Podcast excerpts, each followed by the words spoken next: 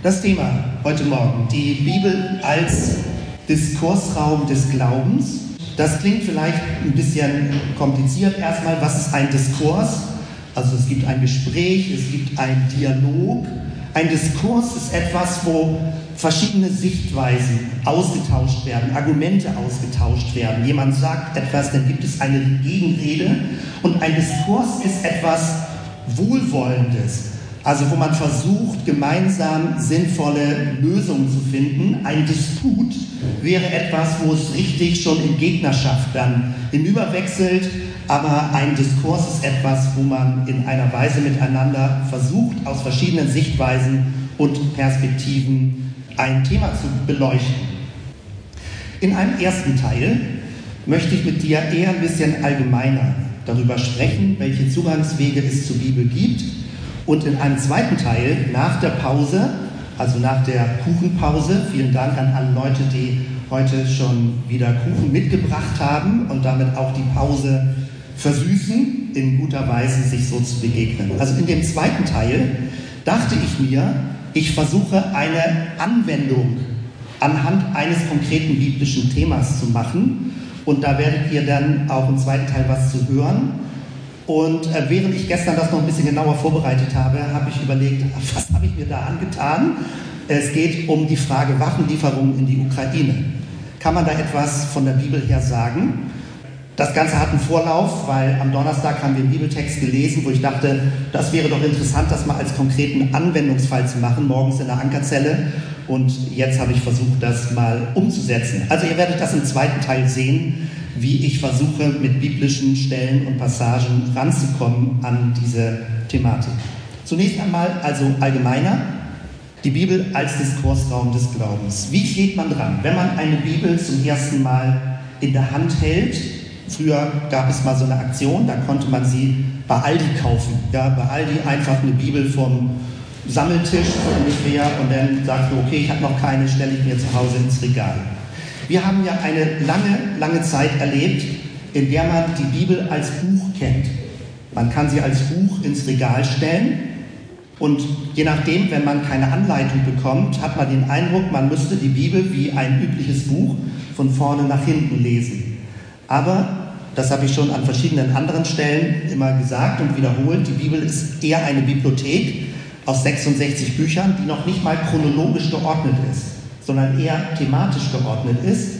Und das heißt, wenn man von vorne nach hinten durchliest, liest man die Geschichte gar nicht chronologisch von vorne nach hinten. Das muss man erklärt bekommen, weil wenn man das nicht weiß, wundert man sich, warum bestimmte Dinge so, wie sie in der Bibel drinstehen, drinstehen.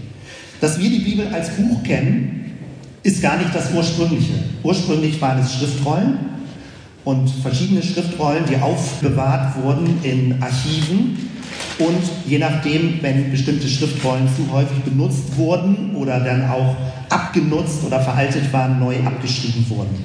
Und wir sind ja jetzt gerade in einer Umbruchphase, in der man die Bibel nicht mehr unbedingt als Buch kennt.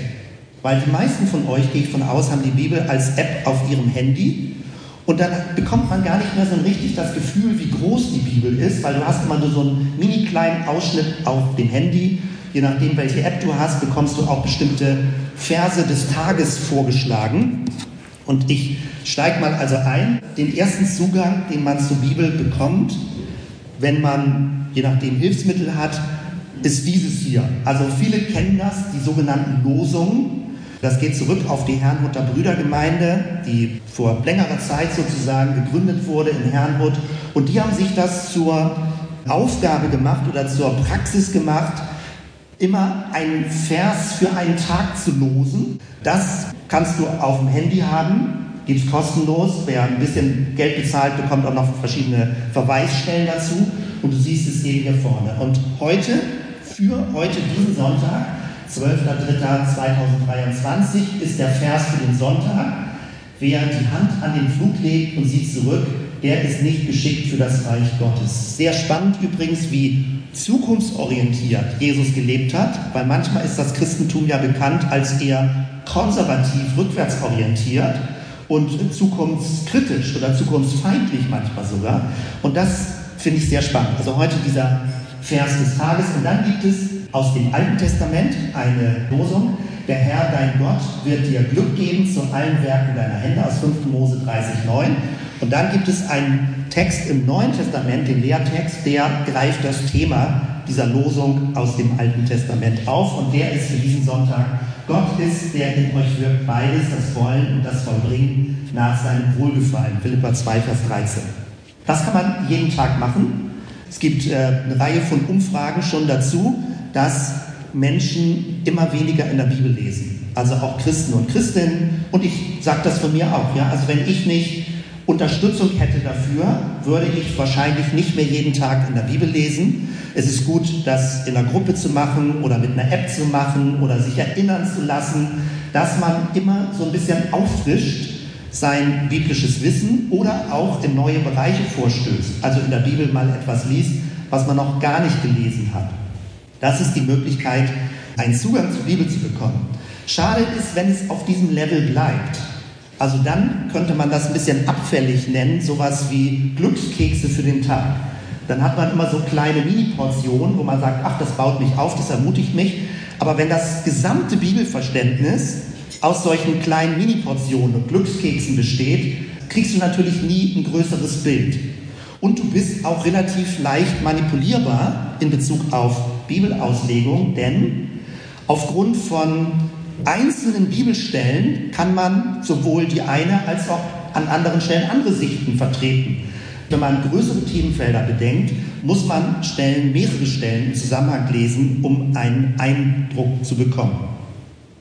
Ein weiterer Zugang zur Bibel, und ich weite jetzt immer mehr den Blick und den Horizont, um dann zum Schluss anzukommen, die Bibel als Diskursraum des Glaubens. Ein zweiter Zugang ist dieses hier, Geschichten über die Bibel, verschiedene Geschichten. Und vor einiger Zeit hatte ich das mal gemacht. Wir hatten hier morgens so ein Spielefeld aufgebaut und da haben wir dann auch ein Quiz dazu gemacht. Und ich habe nochmal drei Mini-Quizzes rausgesucht. Das ist auch eine App, kannst du für dich selber runterladen und machen, nämlich biblische Geschichten.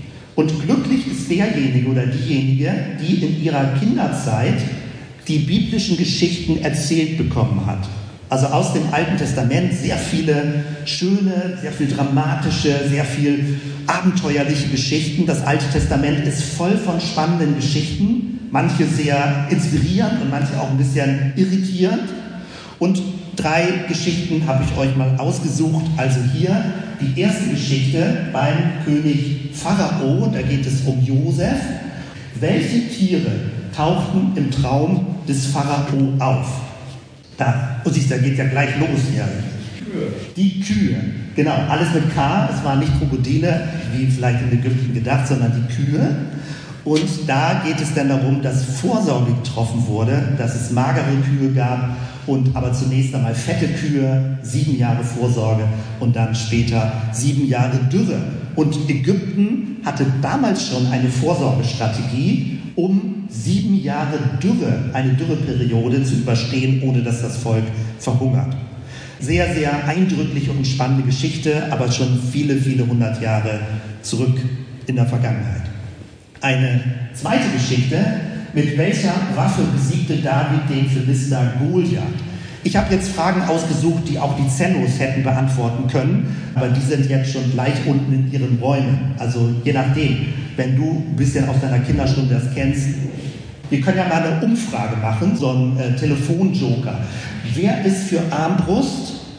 Niemand. Wer ist für Kanone? Ja, es gibt eine, ja, da wird man schon unsicher. Wer ist für Lanze? Wer ist für Steinschleuder? Ja, also okay, sind wir uns einig. Telefonjoker, das ist die Schwarmintelligenz, wie man immer so schön sagt. Die Mehrheit hat recht, nicht immer, aber häufig. Mit Hilfe welches Musikinstrumentes nahmen die Israeliten Jericho ein? Wieder so eine Geschichte. Ja? Also war es eine Triangel, dass sie so rumliefen mit einer Plim, Plim, Plim, Plim. Also hätte er sein können oder eine Trommel oder Kontrabass. Äh, also, ich gehe davon aus, dass ihr Posaunen seid. Das heißt also, es gibt verschiedene biblische Geschichten, die, seid ihr unsicher mit Posaunen, gibt es schon eine Alternative. Dann sind wir schon im Disput drin, im Diskurs der Bibelauslegung, wenn es unterschiedliche Varianten gibt. Also das heißt, es gibt eine Reihe von biblischen Geschichten und man kennt, wenn man, früher hieß das Kinderstunde, wenn man als Kind in der Kinderbibelstunde war und einem eine Geschichte erzählt wurde. Ich bin noch aufgewachsen in einer Zeit, da gab es Flanelltafeln. Da wurde das so angeklebt an Flanelltafeln und ich habe das geliebt, ja. Also ich habe mich manchmal gefragt, sollten wir das wieder einführen, um anschaulich Bibelgeschichten zu erzählen, vielleicht sogar auch für Erwachsene. Also dass man biblische Geschichten in Erinnerung hat und gewissermaßen als Ressourcenpool zur Verfügung hat, wo Gott wie gehandelt hat. Weil das sind ja nicht nur Geschichten, die zwei, drei, viertausend Jahre in der Vergangenheit liegen, sondern es sind Typologien. Das heißt, anhand bestimmter Geschichten kannst du modellhaft etwas ableiten. Zum Beispiel Auszug des Volkes Israel aus Ägypten, aus der Sklaverei in die Befreiung. Das ist eine Art von Modellgeschichte, wie Befreiungswege aussehen, wie der Weg von Befreiung aussieht. Und man kann es an bestimmten Stellen typologisch übertragen, auch auf eigene persönliche Befreiungswege wie weit an das Alte noch nachhängt und welche Mechanismen dann ablaufen. Als Beispiel. Oder die Wanderung in der Wüste kann als Bild verwendet werden für eine Wüstenerfahrung im eigenen Leben. Und dann kann ich die biblische Geschichte lesen und mich darin wiederfinden und von dieser Stelle her mein eigenes Leben deuten. Also dafür ist es gut, möglichst viele biblische Geschichten zu kennen, damit man das als inneren Ressourcenpool zur Verfügung hat, dass Gott einen daran erinnern kann, dass er sagt, denk doch mal, wie es bei Josef war. Oder denk doch mal, wie es bei Mose war. Oder bei Esther, die mutige Königin. Denk doch mal, wie es bei Esther war. Also das heißt, du kannst dann erinnert werden an biblische Geschichten und der Heilige Geist kann das aktivieren, um mit diesem Material der biblischen Geschichten zu dir zu reden. Das wäre ein größerer Zugang. Das sind jetzt nicht nur einzelne Bibelverse wie im ersten Schritt. Und Paulus greift das auf im Neuen Testament. Im 1. Korinther 10 sagt er, also hier ein bisschen längerer Text, ich will euch aber, Brüder und Schwestern, nicht in Unwissenheit darüber lassen, dass unsere Väter alle unter der Wolke gewesen und durch das Meer gegangen sind. Das ist diese Wolkensäule und die Feuersäule, auf die Paulus da Bezug nimmt und sind alle auf Mose getauft worden in der Wolke und im Meer und haben alle dieselbe geistliche Speise gegessen. Das ist das Manna, wovon geredet wird in der Wüste oder was die bekommen, das Manna, was Gott ihnen schenkt. Und haben alle denselben geistlichen Trank getrunken, denn sie tranken von dem geistlichen Felsen, der ihnen folgte. Der Fels aber war Christus. Ganz spannend, dass eine alttestamentliche Geschichte, wir reden ja heute über Auslegungs- Möglichkeiten eine alttestamentliche Geschichte, zweiten Buch Mose, übertragen wird auf Christus. Und noch spannender, einer meiner wirklich liebsten Stellen in der Bibel, also von dem geistlichen Felsen, der ihnen folgte, der Fels aber war Christus. Weil, wenn du dir das überlegst, ein Fels kann nicht folgen. Der Fels hat ja nicht zwei Beine. Du merkst schon, dass das hebräische Denken nicht nur so materialistisch denkt, im Sinne von, hier ist ein Fels wie Stein, also ein Steinfels, sondern Fels bemeint hier schon etwas Felshaftes. Also jemand ist für dich wie ein Fels. Jemand begleitet dich auf deinem Weg wie ein Fels. Christus ist ein mitgehender Fels. Das heißt, du kannst dich auf ihn verlassen und du kannst dich in ihm bergen oder auf ihn gründen. Aber es ist ein mitgehender Fels. Eigentlich ein Bild im Kopf, was gar nicht funktioniert. Aber Paulus verwendet das so, diese Geschichte interpretiert das und wendet es auf Christus an. In Christus erleben wir Gott als mitgehenden Fels. Etwas, auf das sich unser Leben gründen kann und verlassen kann. Und dann sagt Paulus hier Vers 5, doch an den meisten von ihnen hatte Gott kein Wohlgefallen, denn sie sind in der Wüste umgekommen, ein warnender Kommentar. Und dann, worauf ich hinaus will, Vers 6, das ist aber geschehen uns zum Vorbild, dass wir nicht am Bösen unsere Lust haben, wie jene sie hatten. Nochmal, der zweite Auslegungsweg ist, wir haben eine Fülle von biblischen Geschichten, deswegen ist es gut, die Bibel zu kennen, ob es nun eine Kinderbibel früher war oder später eine Erwachsenenbibel, wie man die verschiedenen Bibelgeschichten schon mal gelesen hat und damit was anfangen kann. Deswegen ist auch das Alte Testament wichtig, selbst wenn du vielleicht manches irritierend finde, ist im Alten Testament, aber die Geschichten zu kennen. Und dann sagt Paulus hier, das ist uns aus christlicher Sicht geschrieben worden, damit wir ein Vorbild haben und uns darin orientieren können. Und das ist sehr hilfreich. Und jetzt einen dritten Schritt. Dann gibt es den Versuch, einen roten Faden hinzubekommen. Das heißt zu sagen, wenn wir die ganzen biblischen Geschichten lesen, was ist der große Gedankengang? Gibt es eine Botschaft, die in der ganzen Bibel drin zu finden ist? Hier habe ich euch mal zwei Bücher zusammengestellt, wo das versucht wird zu beschreiben. Das ist natürlich eine Konstruktion, weil eigentlich haben wir die gesamte Bibel. Hier gibt es einen Autor, links zum Beispiel, der sagt, Gott eine Biografie. Also der Versuch, die ganze Bibel so zu beschreiben und darzustellen, dass es einen übergreifenden Bogen gibt, wie man die Geschichte lesen kann. Oder ein ganz neues Buch, was jetzt 2020 rausgekommen ist, Markus Spieker, Jesus eine Weltgeschichte.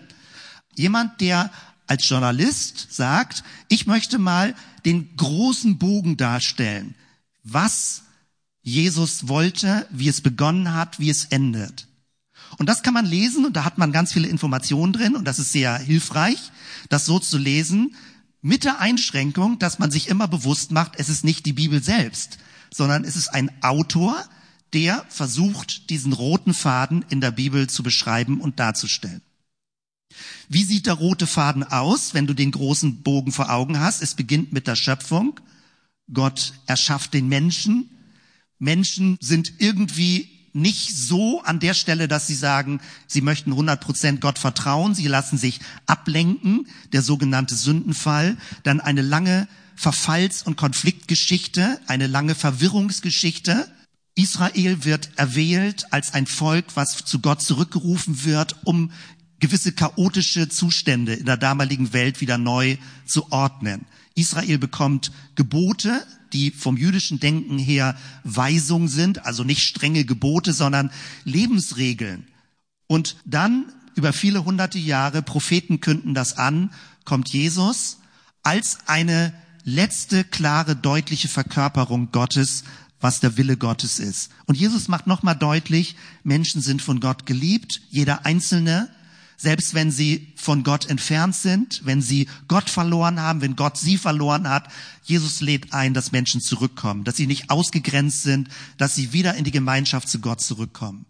Und dann beschreibt das Neue Testament die ganze Leidensgeschichte, die Auferstehungsgeschichte und es beginnt eine neue Gemeinschaft, eine Gemeinde, eine christliche Gemeinschaft, die in Hinblick auf die Zukunft lebt, dass Christus wiederkommt, dass sein Friedensreich Gestalt gewinnt hier auf der Erde und dass jeder Mensch dazu eingeladen ist, sich dieser Bewegung anzuschließen.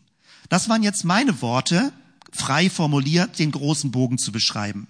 Wenn du den großen Bogen, den roten Faden beschreibst, würdest du sicherlich andere Worte verwenden. Und letztendlich ist es ein immer neues Suchen und Ringen. Wie beschreibt man die große Bibel mit den 66 Büchern, diese Riesenbibliothek der Weltgeschichte letztendlich, wie beschreibt man es mit wenigen Worten? Wenn jemand fragt, was ist die Botschaft, was ist die christliche Botschaft, was wollte Jesus, dann ist es ja hilfreich, dass du deine Worte findest, das sowohl dir selbst als auch anderen erklären zu können. Das wäre ein dritter Zugang. Und vieles endet jetzt an der Stelle, wo Leute sagen, das ist eigentlich alles, was ich wissen muss. Ich habe die Bibel, ich habe einzelne Verse für den Tag, ich habe biblische Geschichten, die mich inspirieren und ich sehe den großen Bogen. Also ich nehme die Bibel so, wie es steht und versuche den großen Bogen zu sehen. Die biblische Auslegungsgeschichte ist aber weitergegangen. Und jetzt fängt es an, je nachdem, in welchem christlichen Milieu du bist, unterschiedlich anstrengend zu werden. Und das muss man vor Augen haben, um das große Bild in der heutigen Kultur auch zu verstehen, wie die Bibel ausgelegt wird. Der vierte Schritt, den ich hier benenne, lautet ein kritisch forschender Blick auf die Bibel. Das hat vor zwei, dreihundert Jahren letztendlich in Verlängerung der Reformation damit begonnen, dass man biblische Texte nochmal genauer untersucht, wissenschaftlich anfängt zu untersuchen, forschungsgeschichtlich zu untersuchen, nämlich wie sind die Texte entstanden? Also man nimmt sie nicht nur in der Endgestalt, wie man sie jetzt als biblischen Kanon findet, 66 Bücher, sondern man nimmt jedes Buch einzeln auseinander jeden Satz, jedes Wort einzeln auseinander. Und es gibt eine riesige Forschungsgeschichte inzwischen zur Bibel. Und ich habe mal eine Grafik rauskopiert aus einem neueren Buch, wo das einfach für Studierende dargestellt wird, die sogenannte historisch-kritische Methode. Und die ist eigentlich ganz einfach zu verstehen. Denn wenn du das hier vor Augen hast, dann geht es um Folgendes. Wir haben einen biblisch vorliegenden Text. Das ist das, was ich eben in den ersten drei Schritten beschrieben habe. Und jetzt wird zurückgefragt, Gibt es Bearbeitungsschichten in dem Text? Gibt es Risse in dem Text? Gibt es verschiedene Begriffsformulierungen möglicherweise? Und man fragt zurück, weil man hat sehr viele Handschriften, wie könnte der Urtext ausgesehen haben? Das ist der Schritt der sogenannten Textkritik. Man hat also verschiedene Schriften, man legt die nebeneinander und man versucht zu rekonstruieren, was die ursprüngliche Schrift war, weil die hat niemand. Wir haben nur Abschriften. Keiner hat die biblische Urschrift. Und je nachdem, wo welche Schreibfehler sind, versucht man abzuschätzen, welche Schreibfehler wahrscheinlicher sind und welche ursprünglicher sind, um dann auf den möglicherweise ursprünglichen Text zu kommen. Das ist noch nachvollziehbar. Und dann geht es aber noch weiter, weil der Text, das Aufgeschriebene, ist ja nicht der Ursprung von dem, was damals geschehen ist. Es gibt ja einen Abstand. Es gibt ein ursprüngliches Ereignis, das Jesus gelebt hat. Aber Jesus hat nichts aufgeschrieben. Und es gibt einen Abstand zwischen den Ereignissen von vor 2000 Jahren und den biblischen Schriften. Und dieser Abstand ergibt sich durch eine mündliche Überlieferung. Und aus den mündlichen Überlieferungen sind einzelne Textbausteine geworden. Und dann ist es eine schriftliche Überlieferung und diese verschiedenen Textbausteine, am Anfang waren das sowas wie Erinnerungsnotizen, offenbar, sind dann zusammengestellt worden zu den biblischen Schriften. Die ältesten Schriften sind die Briefe des Paulus und die jüngsten Schriften sind die Evangelien, die wir zwar am Anfang des Neuen Testamentes finden, aber es sind die am spätesten geschriebenen Texte. Dort ist alles zusammengeflossen aus diesen ersten Schritten und man hat praktisch mündliche Überlieferung, schriftliche Überlieferung zusammengenommen, um dann die Evangelien zu schreiben. Und wir haben vier Evangelien und es gab nicht den Versuch, es in ein Evangelium zu synchronisieren. Das ist geschichtlich sehr spannend. Damit kommen wir gleich zum Diskursraum. Offenbar hält die hebräische, die jüdische, auch die christliche Tradition es aus, dass es verschiedene Perspektiven auf ein und dasselbe Ereignis gibt, ohne diesen Zwang zu haben, es muss so synchronisiert werden, dass es absolut nur ein Schlussstatement gibt. Also es gibt mehrere Perspektiven. Und das siehst du dann hier von den Schritten. Es gibt Redaktionskritik, Literarkritik, Überlieferungskritik und das sind die wissenschaftlichen Methoden. Sehr kurz dargestellt, das ist alles noch viel differenzierter. Hier ist der Punkt, wo manche Christen und Christinnen schon aussteigen, weil sie sagen, ich nehme das Wort Gottes einfach so, wie es ist. So wie es steht, lese ich es. Wenn ich eine Anweisung finde, übertrage ich es auf mein Leben. Und sie sagen, dieses ist schon zu kritisch, mit der Bibel umzugehen. Denn wir müssen die Bibel als Autorität akzeptieren und dürfen nicht mit unserem menschlichen Verstand kritisch hinter die Bibeltexte fragen. An der Stelle gibt es also schon Diskussionen. Also je nachdem, wo du in verschiedenen Milieus oder mit verschiedenen Kontaktfeldern unterwegs bist. Ich glaube, das ist richtig, so etwas zu machen, denn es ist gut, über Texte nachzudenken. Die ganze rabbinische Tradition hat immer über Bibeltexte diskutiert. Es gibt nicht so die fertige Auslegung, richtige Auslegung, sondern es war immer eine Diskussion, ein Diskurs. Da komme ich ja gleich noch weiter zu. Und deswegen ist es richtig, über biblische Texte zu diskutieren und nicht unter diesem Zwang zu stehen, nur die einzig mögliche Auslegung zu haben. Denn wenn man mehrere Auslegungen hat, öffnet sich ein Raum dann wirst du angeregt mitzudenken. Dann gibt es nicht eine Autorität, die sagt, so ist richtig, glaub das, richtig oder falsch, wenn falsch bist du raus, sondern wenn es mehrere Perspektiven gibt, dann gibt es einen Raum, ein Diskussionsraum, in dem du selbst üben kannst, dich darin zu positionieren, zu sagen, das finde ich glaubwürdiger, das finde ich nicht so passend und an der Stelle entsteht dieser Diskurs. Und das finde ich richtig und wichtig, dass es so ist. Spannend ist, dass wir praktisch in der ganzen Bibel immer auch verschiedene Linien finden. Ich muss mal gerade gucken, wie ich das in Kurzform versuche zu beschreiben. Ne, ich springe. Ich gehe gerade einen Schritt noch weiter an dieser Stelle und komme da gleich drauf zurück. Ich versuche das selbst immer noch zu sortieren. Also historisch-kritische Methode bedeutet, man versucht mit verschiedenen Textinstrumenten dichter an die ursprüngliche Logik des Textes zu kommen. Dann gibt es einen weiteren Schritt, den ich jetzt hier folgendermaßen genannt habe, Ablehnung aufgrund von Widersprüchen. Denn wenn Leute anfangen, kritisch über die Bibel nachzudenken, werden sie merken, es gibt Widersprüche in der Bibel, also für den menschlichen Verstand. Da passen bestimmte Dinge nicht zusammen. Da denkt man, hm, wieso? Zum Beispiel allein, wenn man die Auferstehungsberichte liest, sagt man, das kann man nicht synchronisieren. Jesus kann nicht zugleich dort und dort gewesen sein. Es können nicht zugleich zwei oder fünf Frauen oder sieben Frauen oder ich weiß nicht wie viel. In den unterschiedlichen Berichten wird unterschiedliches gesagt. Und wenn man kritisch drauf guckt, sagt man, das kann nicht stimmen. Da muss irgendjemand sich getäuscht haben. Und da gibt es eine ganze Liste von solchen möglichen Widersprüchen. Und ich bin gestern auf eine Webseite gestoßen. Ich habe eigentlich gesucht nach einer Bibellexikon-Frage. Und diese Website heißt bibellexikon.com. Aber wenn du sie dir genauer anguckst, dann beschreibt jemand, hier oben habe ich das dick gemacht, warum ich den christlichen Glauben verlassen habe. Es ist eine lange Liste im Internet wo jemand Widersprüche in der Bibel aufschreibt und sagt, was ist euer Gedanke dazu? Für mich ist das ein Widerspruch, der sagt, die Bibel ist unglaubwürdig. Also du hast gewissermaßen einen Weg. Du hast am Anfang die Bibel als Ganzes, dann fängst du an, kritisch über die Bibel nachzudenken, dann fängst du an, so kritisch über die Bibel nachzudenken, dass man zum Schluss bei einer Art von atheistischer Kritik landet. Gott gibt es nicht, die Bibel ist erfunden, es sind menschliche Kommentierungen da drin, es ist eigentlich nur ein Machtinstrument für Leute, die andere mit Religion unterdrücken wollen und so weiter und so weiter. Die ganze Religionskritik der letzten zwei, dreihundert Jahre. Und unterm Strich steigt man bei diesem Punkt fünf aus und sagt, die Bibel ist für mich nicht glaubwürdig, deswegen will ich kein Christ mehr sein. Hast du noch kurz den Gedankengang in Erinnerung? Am Anfang waren es einzelne Bibelverse. Die funktionieren wie Glückskekse für den Tag. Ist total gut und in Ordnung, wenn man wenig Zeit hat.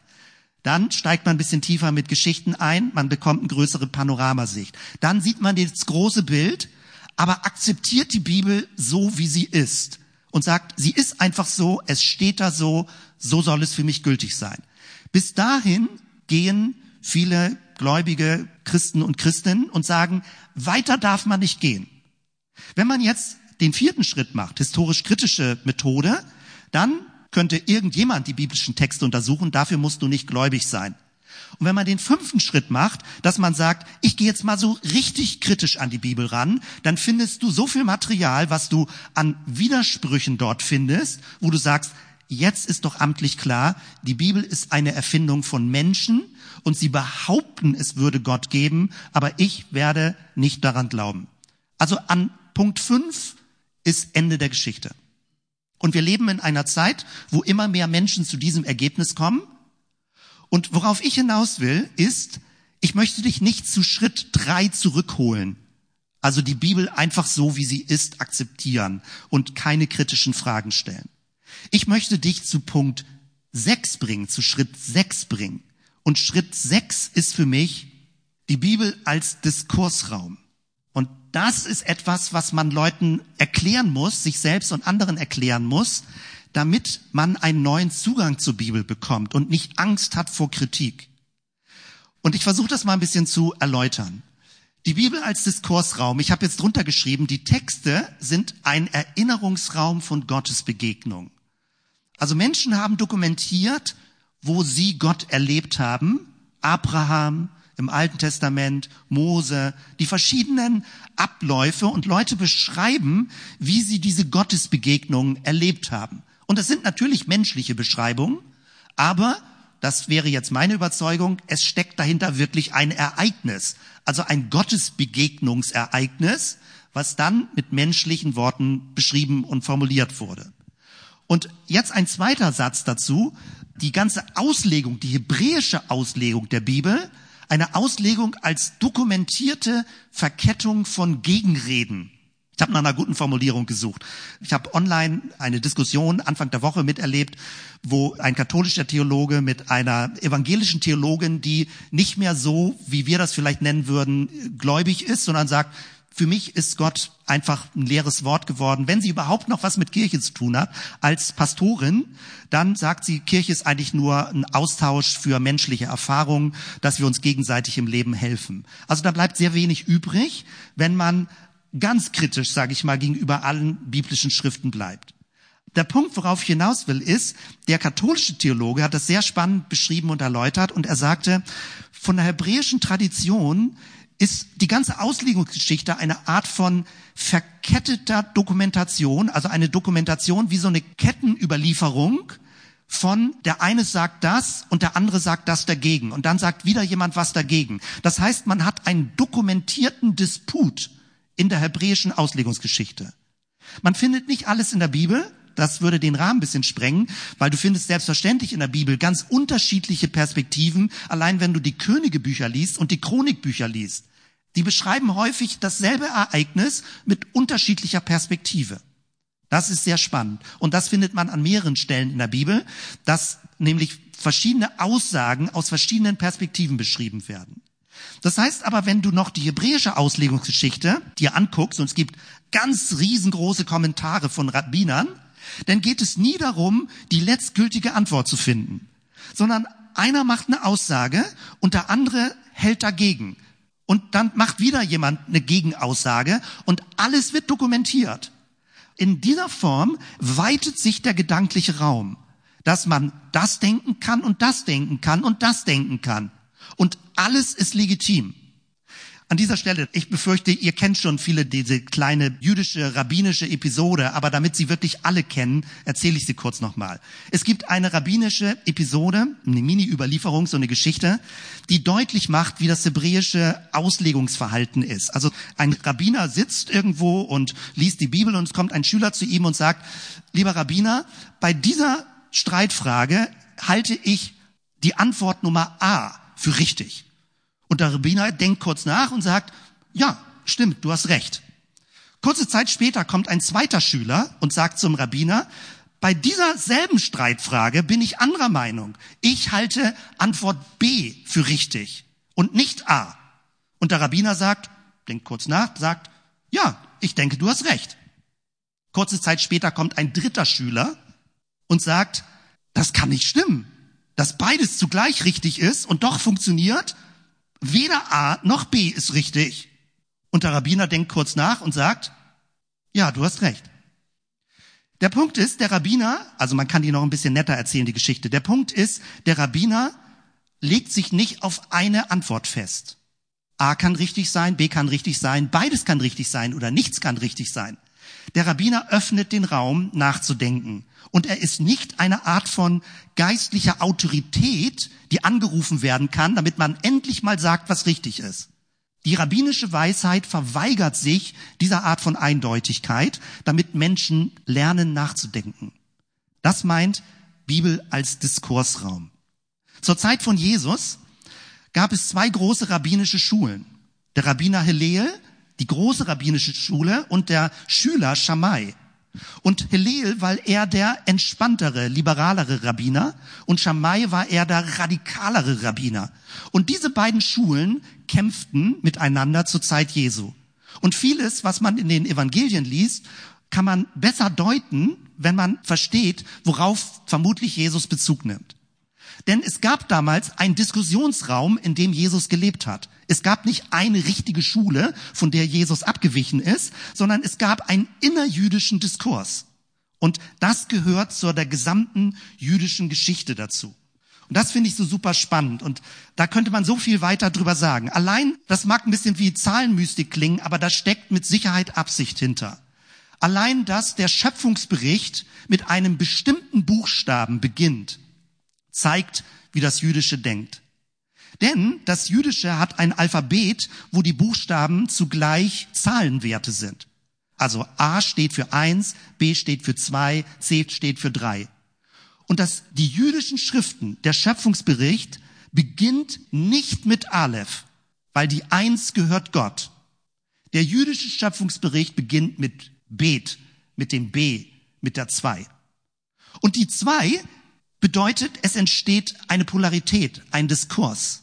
Und die gesamten hebräischen Schriften dokumentieren das. Und du findest das auch, wenn du ein bisschen Hintergrundwissen, sage ich mal, von der Bibel hast, findest du das sofort. Es gibt zwei Schöpfungsberichte, zwei verschiedene Perspektiven. Es gibt Kain und Abel, die miteinander in Konflikt sind. Es gibt Jakob und Esau, die miteinander in Konflikt sind. Es gibt Ephraim und Manasse, die miteinander in Konflikt sind. Es gibt das Nordreich und das Südreich. Es gibt Königebücher, es gibt Chronikbücher, wie schon erwähnt. Es gibt Psalmen, die immer Dinge aus zwei verschiedenen Perspektiven beschreiben. Der Fachbegriff lautet Parallelismus membrorum. Also es wird immer erst das eine gesagt und dann wird dasselbe nochmal mit anderen Worten gesagt. Und du denkst, warum verwenden die so viele Begriffe? Meine Überzeugung ist, es hängt damit zusammen, sie umschreiben eine Wahrheit, ohne sich sprachlich eindeutig festzulegen.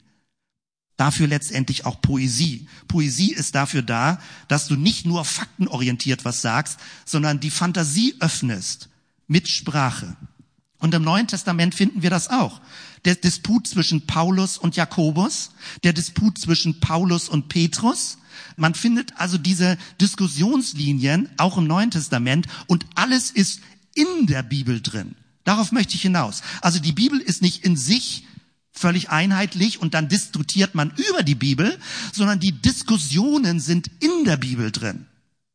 Und deswegen ist es wichtig, auch die Chronologie zu kennen, zu sagen, hier hat jemand begonnen, Paulus bezieht sich ja auf Petrus und korrigiert ihn. Jakobus, je nachdem, wie man den Jakobusbrief datiert, bezieht sich Jakobus wieder zurück auf Paulus oder möglicherweise bezieht sich auch Paulus auf Jakobus. Das sind jetzt alles schon so ein bisschen Fachbegriffe. Ich versuche dir nur irgendwie anschaulich zu machen, dass innerhalb der Bibel ein Diskurs stattfindet.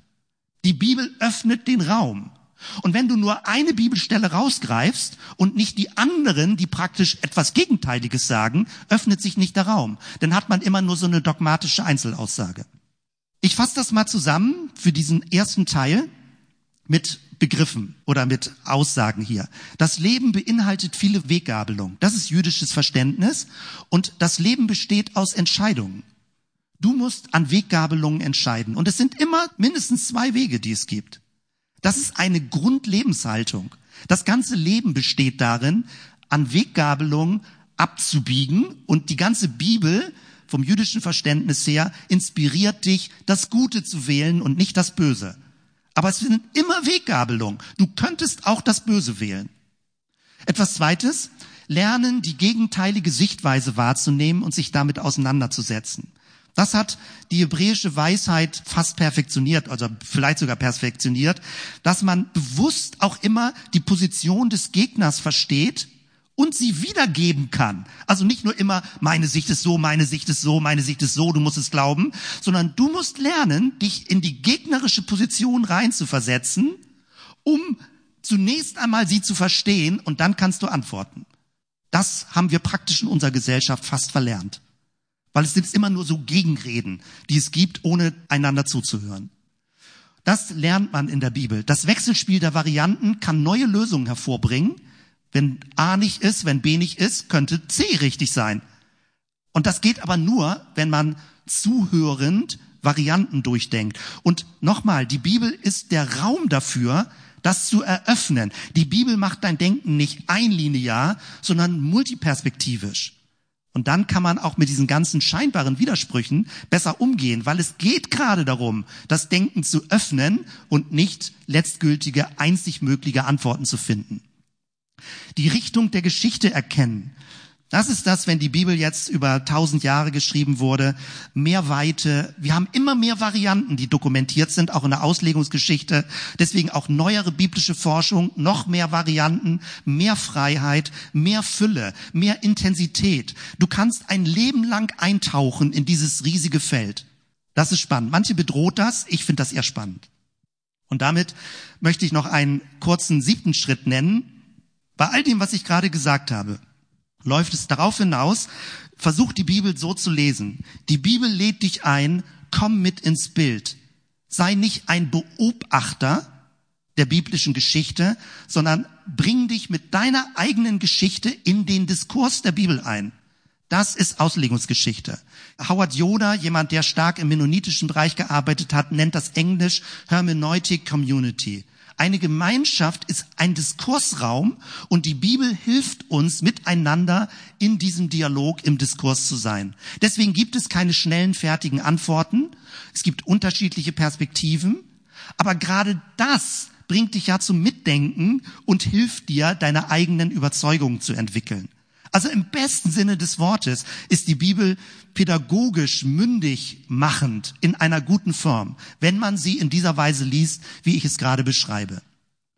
Die Bibel als kollektive Erinnerungslandschaft, die Bibel als Deutungsraum des eigenen Wesens, die Bibel als Zelt der Begegnung mit Gott.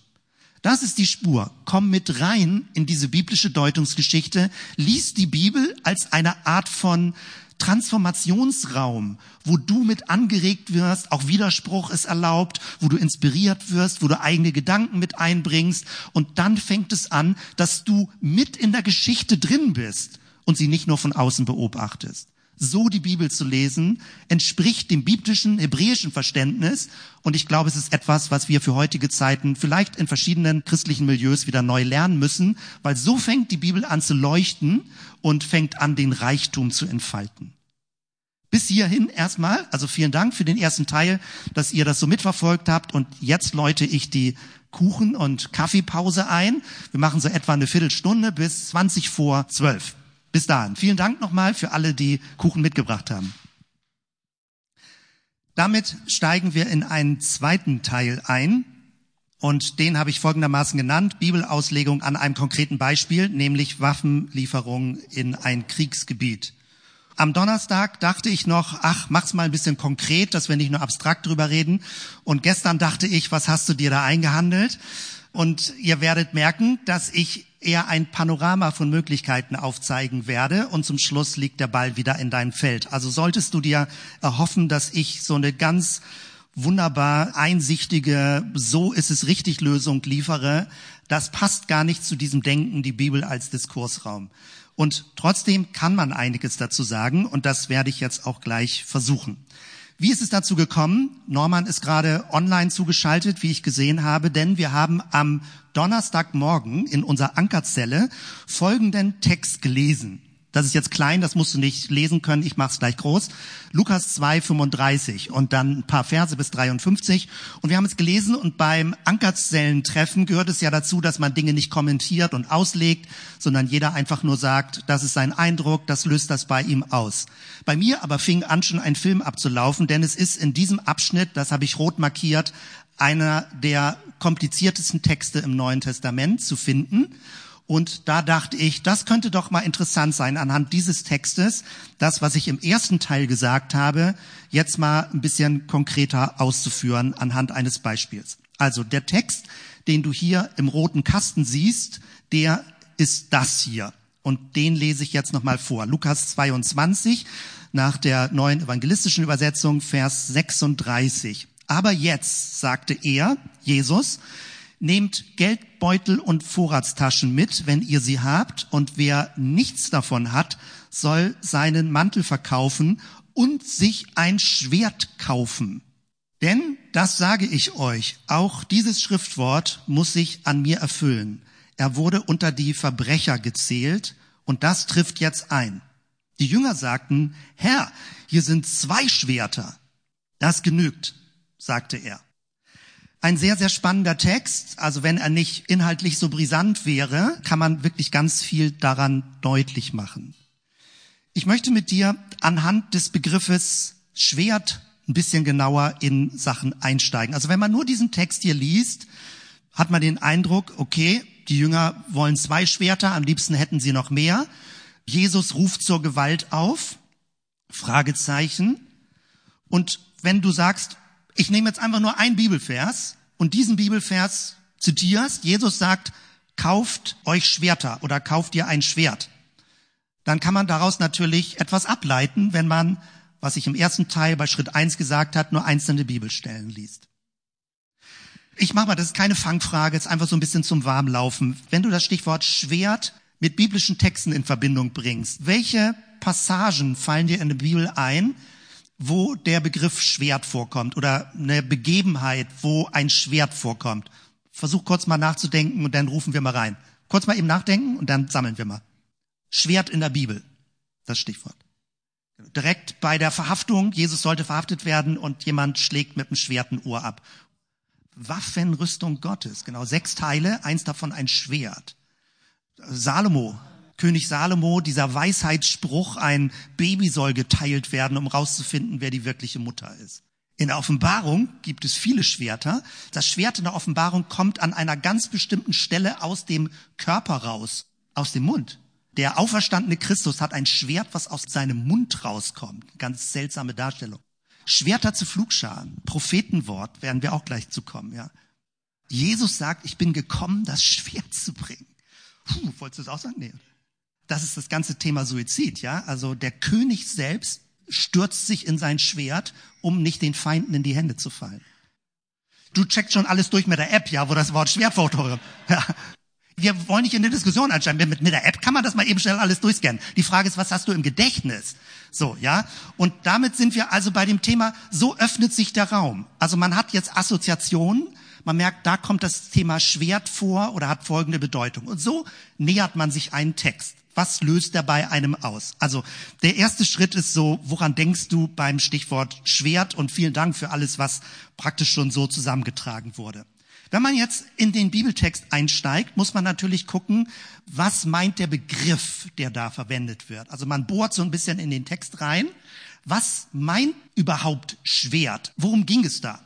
Und wenn du normalerweise irgendwo im Internet Schwert eingibst, dann findest du zum Beispiel solche Bilder wirklich so ein Bam, so ein richtiges Schwert. Bei den ganzen Fantasy-Filmen sieht man das große Langschwerter, wie sie im Mittelalter verwendet wurden. Vielleicht hast du auch sofort diesen Film vor Augen, Braveheart. Da ging es so richtig so mit so einem Riesenschwert. Aber diese Art von Schwerter sind gar nicht gemeint. Also du kannst dir die Jünger ja nicht so vorstellen, dass sie mit so einem Bam, so einem Riesenschwert so in der Seite so rumgelaufen sind. Denn die römische Besatzermacht hat verboten, dass Leute Waffen besitzen. Also das ging gar nicht. Ja, also die Jünger konnten nicht mit sichtbaren Schwertern rumlaufen. Das würde gar nicht gehen. Also es hätte sein können, dass sie vielleicht dafür hingerichtet werden, wenn sie ein Schwert bei sich haben. Es gibt einen anderen Typ von Schwert, ein Kurzschwert. Das ist eher so.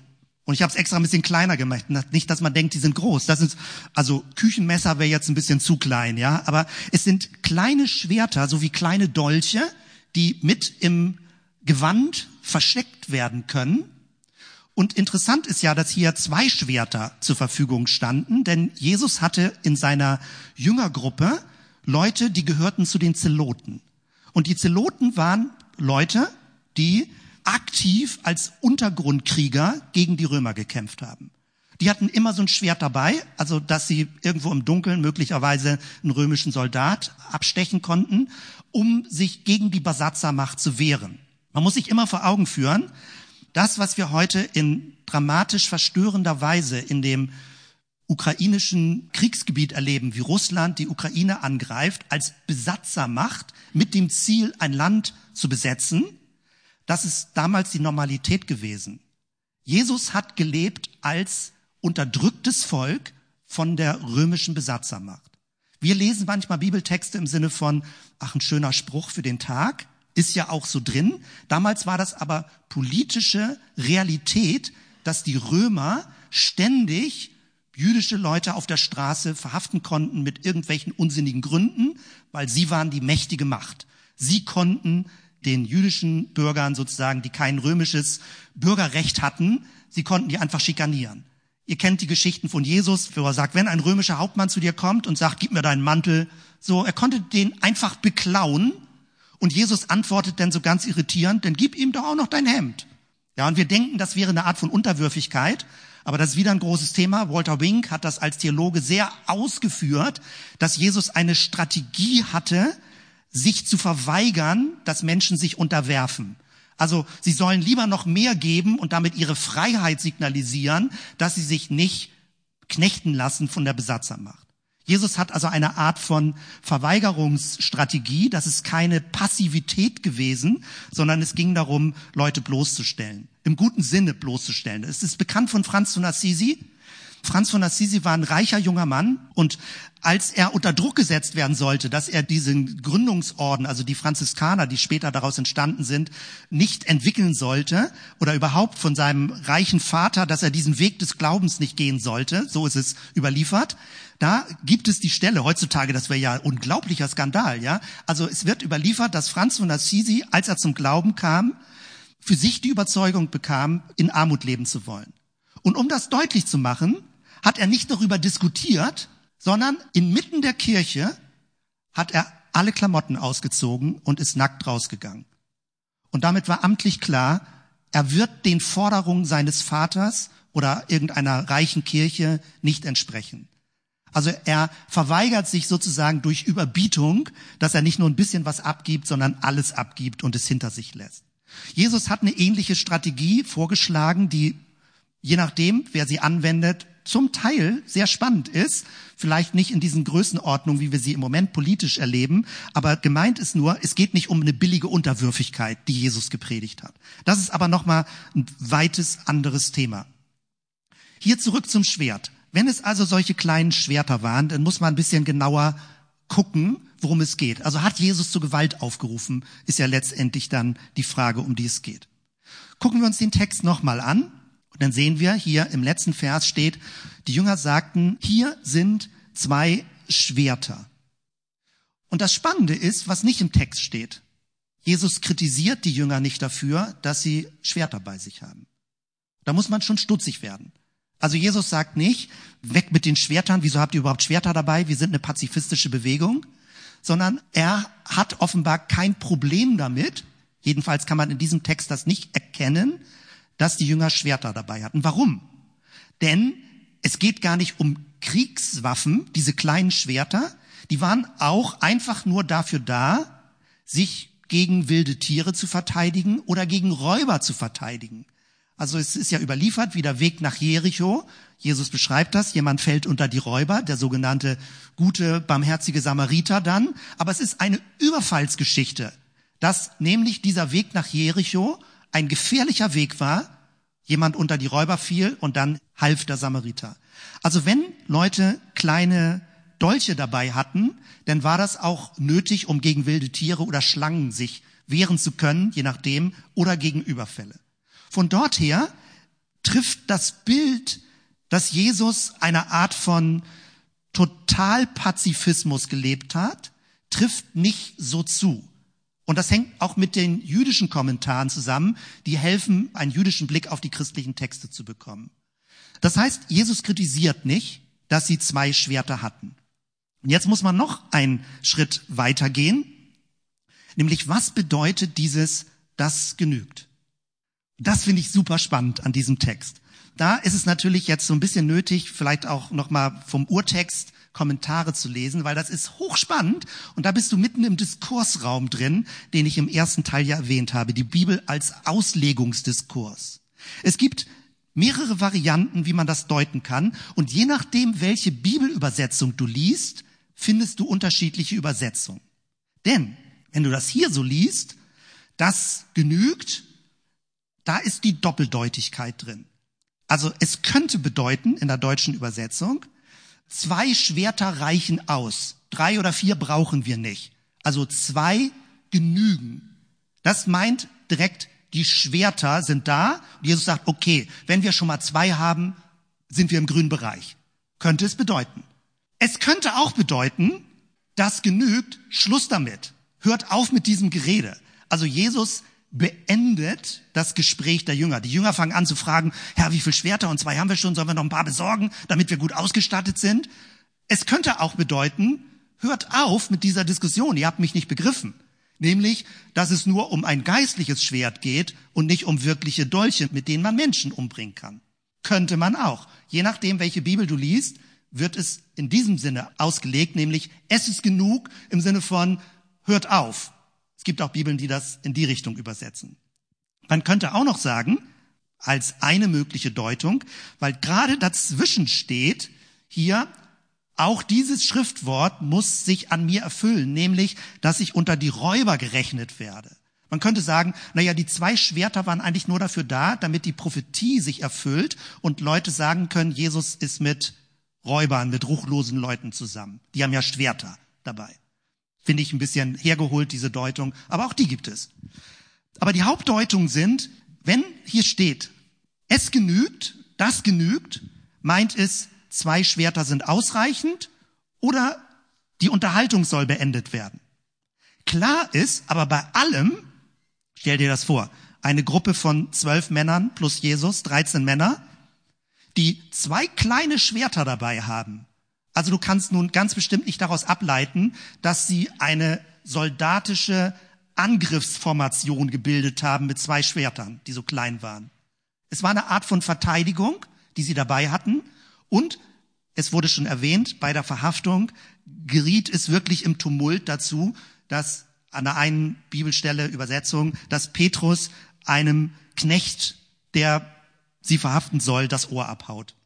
Es wird sogar in einem Evangelium der Name genannt, Malchus, der ein abgeschnittenes Ohr kriegt. Und damit sind wir sofort in dieser Stelle, die habe ich nämlich auch erwähnt, nämlich hier in diesem Text.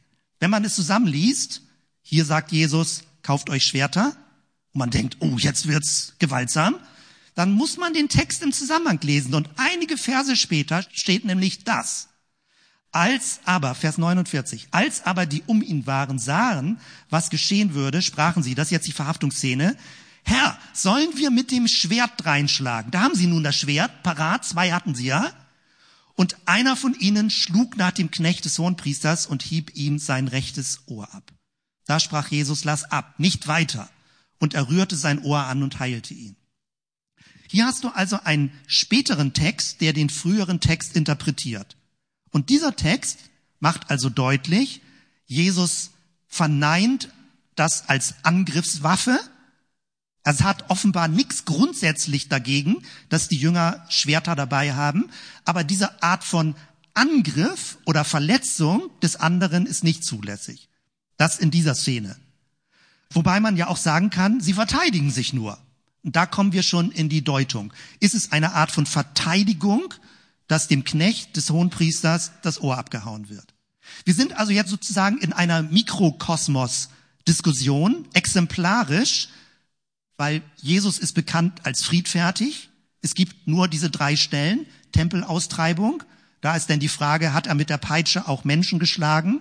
Oder diese Stelle, ich bin gekommen, Schwert auf die Erde zu bringen oder Schwert, aber da gibt es eine Auslegung zu, es geht um Spannung selbst in die innersten Familien hinein. So. Und dieses hier ist die Stelle, wo man das Gefühl hat, hier geht es um echte Schwerter. Also um echte Waffen. Welche Position hat Jesus dazu? Hier also finden wir die Aussage, lass ab, nicht weiter. Und wenn wir das mit der Parallelstelle in Verbindung bringen, zum Beispiel mit Matthäus 26, da wird dieselbe Passage unterschiedlich beschrieben. Da sprach Jesus zu ihm, stecke dein Schwert an seinen Ort, denn wer das Schwert nimmt, der soll durch Schwert umkommen. Hier schon die Warnung und die Ankündigung, wer anfängt, gewaltsam zu werden, wird damit leben müssen, dass er möglicherweise selbst gewaltsam umkommt. Also, dass es eine Art von Spirale von Gewalt gibt, dass wenn ich gewaltsam was angreife, es auch Gegengewalt geben wird und es kann durchaus sein, dass ich dadurch denn auch selbst mein eigenes Leben verliere. Wir reden ja relativ theoretisch noch über diese ganzen Themen, weil wir in unserem Land das nicht erleben, aber damals war das Realität. Und wenn Leute denken, Jesus war so einfach nur simpel ein Prediger, der ein paar nette Worte gesagt hat, das stimmt nicht. Jesus ist ja damals für die römische Macht offenbar eine solche Bedrohung geworden, dass man versucht hat, ihn umzubringen, sowohl von der jüdischen Obrigkeit bis hin zu den Römern, dass sie gesagt haben, den müssen wir aus dem Weg schaffen. Also Jesus war nicht einfach nur ein netter Prediger, aber er hat offenbar mit seinen Worten etwas ausgelöst, was bedrohlich war für die Herrschaftsverhältnisse. Und trotzdem hat Jesus hier nicht bestätigt, dass hier in diesem Fall diese Kurzschwerter eingesetzt werden sollen. Damit haben wir also einen ersten biblischen Befund, womit wir es zu tun haben und können jetzt anfangen, die Kreise ein bisschen größer zu ziehen. Denn es gibt ja zu den Bibeltexten Auslegungsgeschichten. Dieses sind die reinen Texte, wo man jetzt versucht zu verstehen, wo steht was, gibt es eine Parallelstelle, wie passt das Ganze zusammen. Und jetzt muss man den Blick ein bisschen weiten. Eine nächste Stelle macht deutlich, dass Jesus nicht durch Fremdmacht zu Tode gekommen ist, sondern er betont, und im Johannesevangelium steht das besonders stark, Johannes 10, Vers 18, niemand nimmt es von mir, also sein Leben, sondern ich gebe es freiwillig her. Ich habe die Macht, es zu geben und die Macht, es wieder an mich zu nehmen, die Auferstehung. So lautet der Auftrag, den ich von meinem Vater erhalten habe. Jesus betont also, dass die Bereitschaft, sein Leben zu opfern oder sag mal, sein Leben für eine Konfliktauseinandersetzung, die es ja damals gab. Also die jüdische Obrigkeit, die römische Obrigkeit wollte Jesus töten. Im Markus Evangelium steht das, glaube ich, schon im zweiten Kapitel, dass sie danach trachteten, Jesus umzubringen. Also das ist, eigentlich ist, sind die Evangelien dokumentieren, wie der Gegendruck zu Jesus immer stärker wird, bis sie zum Schluss ihn umbringen. Jesus sagt aber, das ist nicht einfach nur ein Verhängnis gewesen, sondern ich habe mich freiwillig in diese Dynamik hineinbegeben. Worauf will ich hinaus? Wenn jemand bereit ist, sein Leben in einer Auseinandersetzung, auch möglicherweise in einer kriegerischen Auseinandersetzung einzubringen und zu riskieren, ist es eine freiwillige Entscheidung. Das ist die ganze Geschichte der Kriegsdienstverweigerung. Das geht auf christliche Wurzeln zurück, dass Menschen die Berechtigung haben müssen, Kriegsdienst zu verweigern. Dass man sie nicht zwingen darf, die Waffen in die Hand nehmen zu müssen. Das war noch bis zum Ersten und Zweiten Weltkrieg noch strafbar, dass du den Kriegsdienst verweigerst und du konntest dafür ins Gefängnis kommen. Und dann begann eine Bewegung, dass es ein Recht eines Bürgers ist, auch den Krieg zu verweigern. Das ist auch eine große Diskussion. Ich kenne da jetzt nicht die Details, aber natürlich betrifft das alle Seiten, alle Staaten, die Menschen dazu zwingen, Soldaten werden zu müssen. Und die christliche Botschaft würde sagen, Menschen können freiwillig ihr Leben einbringen, aber es geht nicht, dass staatlich dazu gezwungen wird. Kann man auch drüber diskutieren. Das wäre jetzt etwas, was ich daraus mit ableiten würde. Und jetzt kommen wir zu diesen Stellen von den Propheten. Denn man muss den Bogen weiterspannen, nicht nur von Jesus, sondern jetzt einen großen Blick nehmen. Hier im Micha-Buch, Kapitel 4, Vers 3, er wird unter vielen Völkern richten und mächtige Nationen zurechtweisen in fernen Landen. Sie werden ihre Schwerter zu Flugscharen machen und ihre Spieße zu Sicheln. Es wird kein Volk wieder das andere das Schwert erheben und sie werden in Fort nicht mehr lernen, Krieg zu führen. Nahezu identisch dieselbe Stelle gibt es auch im Jesaja-Buch, Kapitel 2, Vers 4. Und da muss man jetzt die Richtung schon sehen, in der die Bücher geschrieben sind. Weil im Alten Testament gibt es ja sehr starke Kriege, Expansionskriege. Auch David hat Expansionskriege geführt. Man fragt sich, oh, wie geht das, ja? Und deswegen muss man die Bibel im größeren Zusammenhang und mit einem größeren Bogen lesen. Denn Jesus hat diese Art von Kriegen nicht bestätigt. Also Expansionskriege oder Plünderungskriege, die es ja auch gegeben hat. Und hier finden wir jetzt die Propheten, die schon sagen, das eigentliche Ziel ist, dass Menschen verlernen, Krieg zu führen. Darauf will Gott hinaus, dass sie nicht permanent immer neu Krieg gegeneinander führen. Das, was einen jetzt aber sofort irritieren und verstören kann, ist, es gibt eine nahezu identische Bibelstelle, und damit bin ich wieder im Diskursraum, die genau das Gegenteil sagt. Hier, nämlich im Joel-Buch, Kapitel 4, macht aus euren Flugscharen Schwerter und aus euren Sicheln Spieße. Der Schwache spreche, ich bin stark, eilt, kommt, die Völker ringsum und versammelt euch. Dort führe du hinab, Herr, deine Starken. Die Völker sollen sich aufmachen und heraufkommen zum Tal Josaphat, denn dort will ich sitzen und richten alle Völker ringsum. Da denkt man, jetzt verstehe ich die Welt nicht mehr. Jetzt plötzlich wieder die Flugscharen zu Schwerter. Es geht um den Gerichtstag Gottes, und dann muss man noch wieder einen Schritt weitergehen, weil diese Joel-Texte werden im Neuen Testament aufgegriffen, nämlich in der Apostelgeschichte, wo sie gedeutet werden von den Aposteln, dass Gott anfängt, das Gericht in Christus schon praktisch Ereignis hat werden zu lassen und dass wir nicht mehr unter dieses Gericht kommen.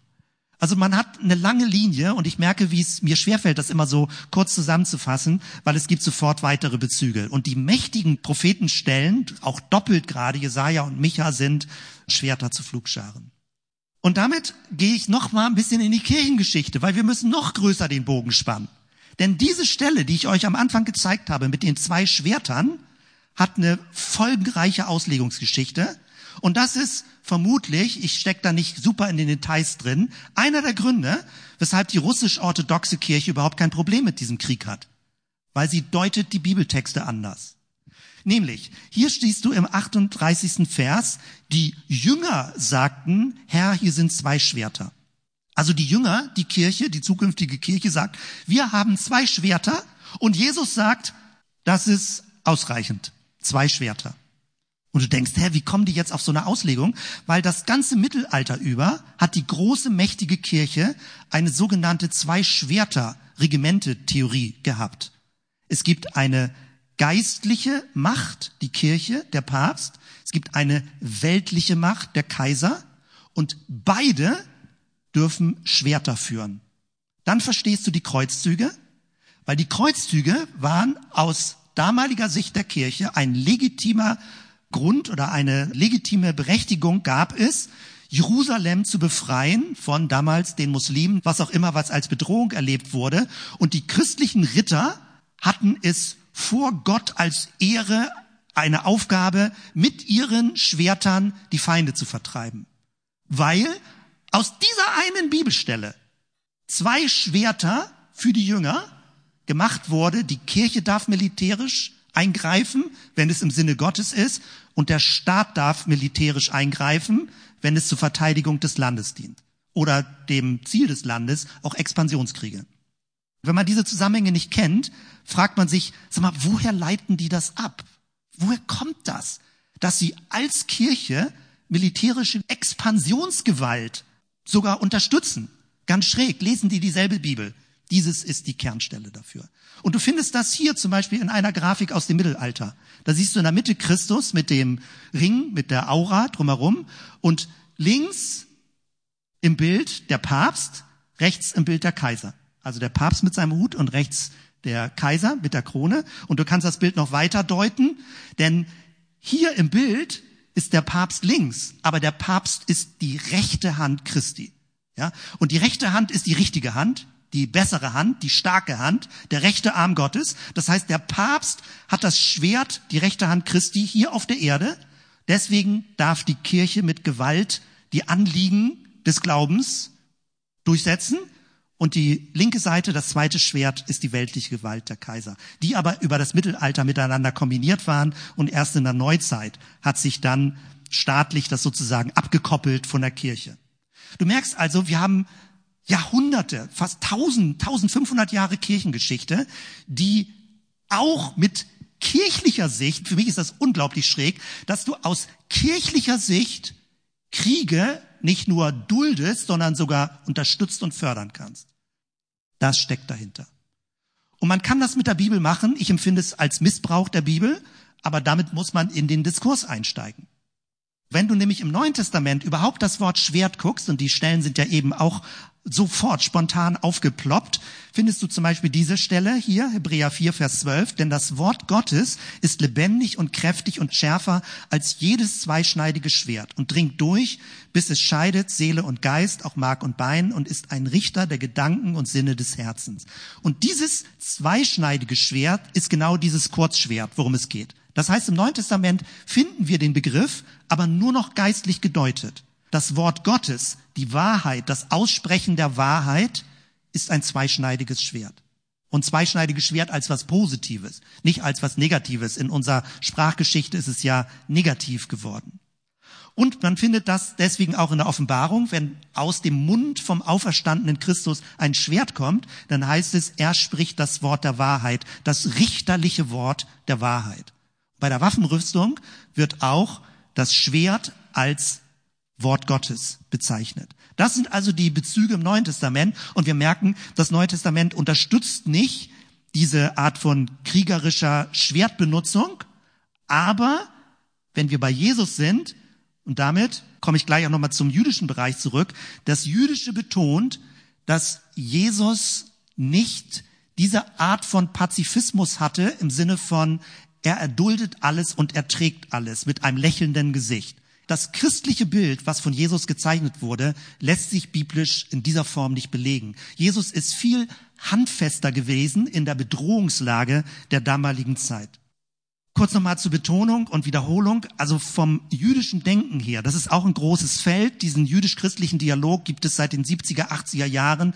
Und die jüdischen Ausleger, die das Neue Testament lesen, helfen uns, ein, äh, wie kann man das sagen, ein alltagstauglicheres Jesusbild zu bekommen und nicht so Jesus schwebt als Auferstandener über den Wolken, sondern Jesus ist sehr real in der damaligen Auseinandersetzung gewesen, hat die Römer als Besatzermacht erlebt, aber war nicht so naiv, indem er sagt, wir zwölf Jünger kämpfen jetzt mal einfach gegen die Römer und dann wird's zauberhaft sie aus dem Land vertrieben, sondern Jesus hatte eine Art von Verweigerungsstrategie, wie man trotz der Besatzungsmacht nicht untergeht und einfach nur sich abschlachten lässt. Aber er hatte zu der damaligen Zeit auch nicht die Waffen zur Verfügung, um was gegen zu tun. Und er hätte es offenbar auch nicht unterstützt, mit breit ausgelegten Waffen gegen die Römer zu kämpfen. Es gab Aufstände damals im Laufe der jüdischen Geschichte und die Römer haben alles gewaltsam niedergeschlagen.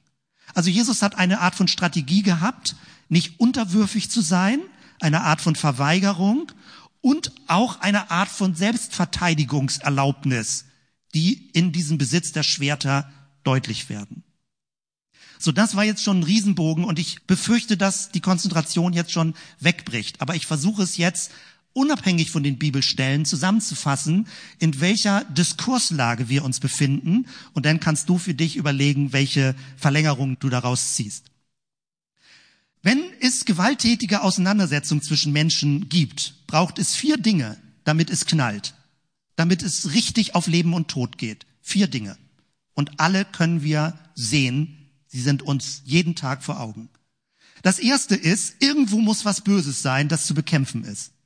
Also wenn du mit allen Menschen nett zusammen bist, gibt es kein Problem, einen Konflikt zu haben. Der Konflikt besteht darin, dass irgendwo was Böses lokalisiert wird. Und das Böse muss bekämpft werden. Die Frage ist ja immer, wo ist denn überhaupt das Böse? Man kann das Böse irgendwo in den Eliten sehen, die bösen Eliten über uns. Man kann das Böse in der Zuwanderung sehen und dann hat man negative Gewaltausbrüche gegenüber Migranten, was ja auch immer wieder neu passiert. Man kann das Böse in irgendwelchen gesellschaftlichen Gruppierungen sehen. Man kann das Böse in anderen Ländern sehen. Man kann das Böse in Strukturen sehen, in unsichtbaren Mächten. Man kann das Böse auch innerhalb von Menschen sehen. Wenn man überhaupt es mit dem Bösen zu tun hat. Die Frage ist, wo lokalisierst du das Böse, das aus deiner Sicht bekämpft werden soll?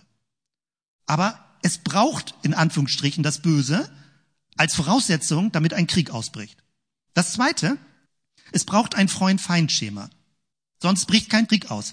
Wenn du Entfeindung leben kannst, wenn man miteinander redet, wenn man unterschiedliche Interessen abwägt, bricht kein Krieg aus.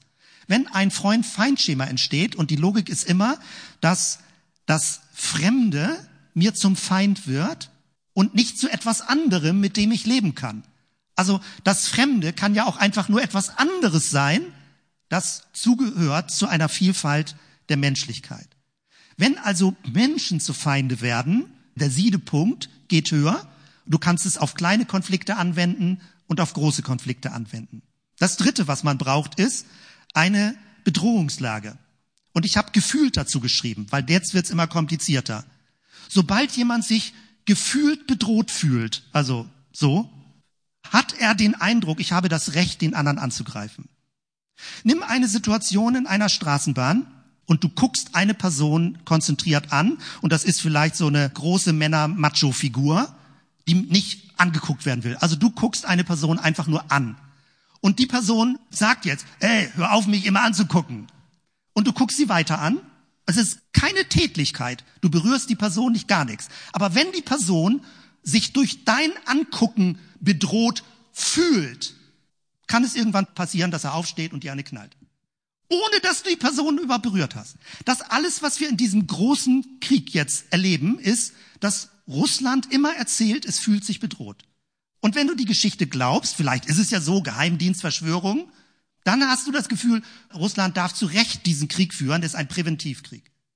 Wenn es aber eine eingebildete Bedrohung ist vor lauter, keine Ahnung, es gibt auch so etwas wie nationale, wie kann man das nennen, Minderwertigkeitsgefühle. Die deutsche Nation hat lange Zeit ein Minderwertigkeitsgefühl gehabt. Gerade dreht sich was. Und es fühlt sich dann immer an, wir sind schlechter, wir sind kleiner, wir sind unbedeutender. Und dann fühlt man sich sehr schnell bedroht. Und sobald du dich bedroht fühlst, hast du das Recht, aus deiner Sicht angreifen zu dürfen. Das macht es so kompliziert. Und es gibt was Viertes, wenn sich das dann noch kombiniert damit, dass du dich als Schutzverantwortung deutest für andere, du musst praktisch andere beschützen, damit sie nicht angegriffen werden, damit du nicht angegriffen wirst, dann hast du das Gebräu für einen Krieg. Und dieser Krieg entsteht im Kleinen oder im Großen. Das kann man kombinieren dazu. Es gibt Haltungen, wie überhaupt kriegerische Auseinandersetzungen laufen. Es gibt etwas, das nennt man Präventivkriege. Und das hat es in der Geschichte immer gegeben.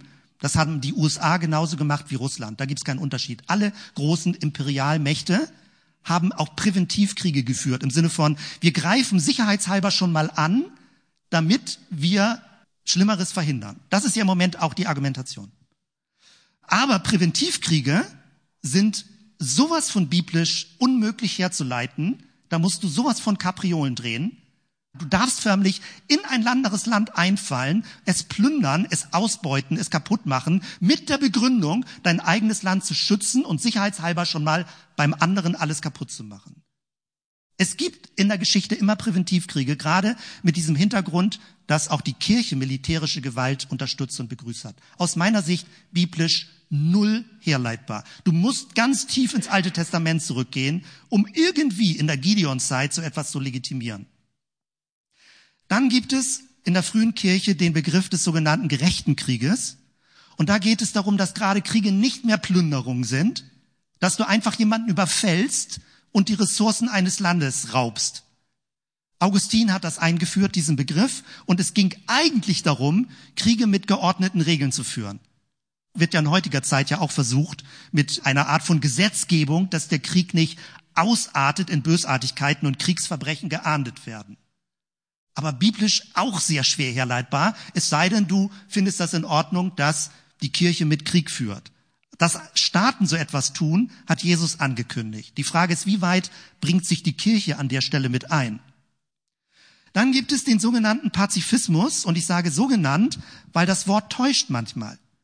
Das klingt christlich, hat aber von dem Ursprung eher humanistische Wurzeln, dass nämlich daran geglaubt wird, dass Menschen an sich gut sind und wenn wir nur lange genug nett zusammen sind, lange genug miteinander reden, wird sich alles lösen lassen.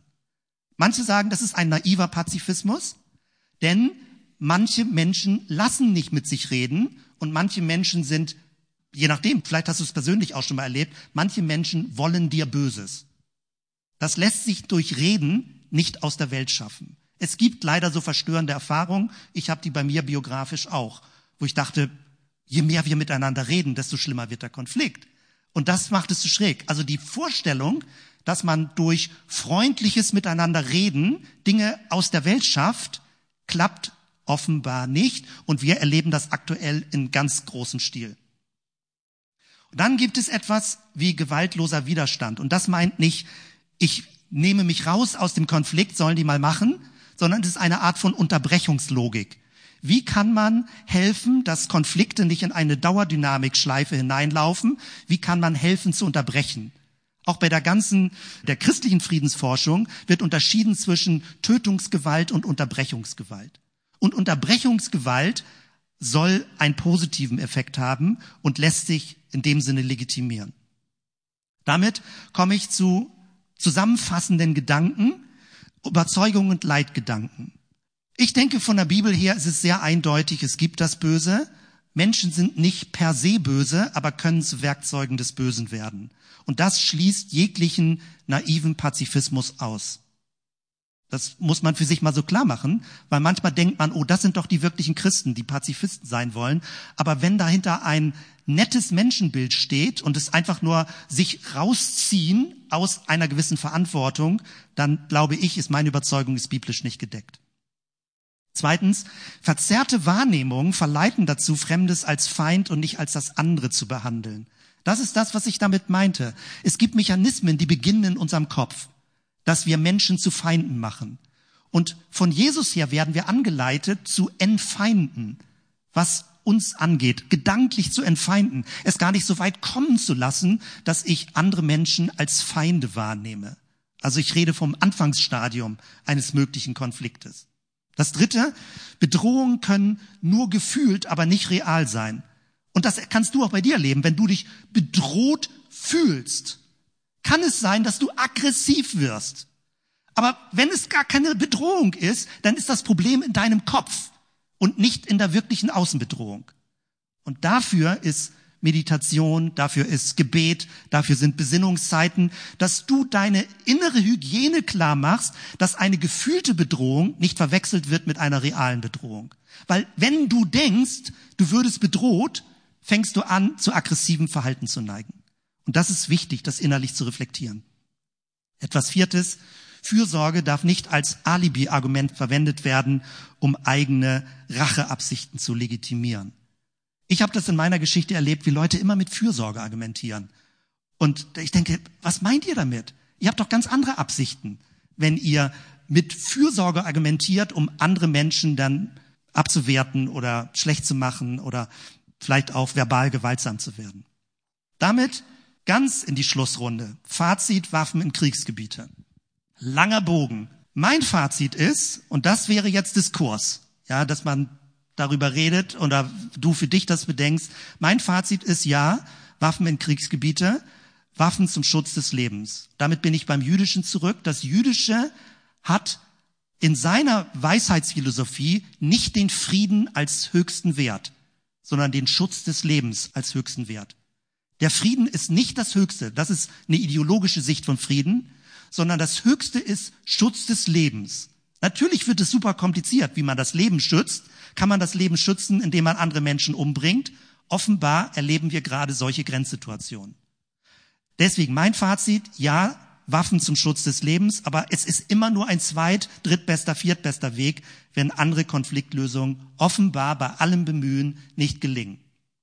Das zweite, nein zu einem ideologischen Pazifismus, der naiv an das Gute im Menschen glaubt. Das ist auch nicht christlich. Selbst wenn Leute da draufkleben, das wäre eine christliche Demonstration. Es ist biblisch nicht zu decken und abzusichern. Nach biblischem Verständnis kann jeder Mensch zu einer Quelle des Bösen werden. Das dritte, der Griff zur Waffe ist eine persönliche Entscheidung und darf von niemandem erzwungen werden. Das finde ich, da gibt es viel Diskussionsmaterial. Darf ein Staat dich dazu zwingen, Soldat zu sein? Es gibt viel Bereitschaft, dass Leute sagen, ich möchte zur Waffe greifen, um mein Land zu verteidigen. Aber darf der Staat dich dazu zwingen? Da wird es sehr kompliziert in der Diskussion. Aus meiner Sicht darf ein Staat das nicht.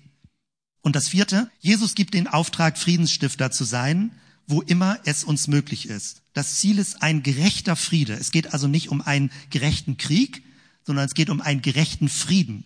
Das ist auch weltweit die ökumenische Diskussion. Was ist ein gerechter Friede? Also kein billiger Friede, sondern ein Friede, der wirklich die Würde der Menschen wiederherstellt. Und wenn du das siehst, wie realistisch das in der Bibel beschrieben wird. Jesus spricht davon, dass wir Friedensstifter sind, die sich ganz für den Frieden einsetzen in der Bergpredigt. Aber in diesem Zusammenhang schätze ich sehr diesen Vers Römer 12, Vers 18.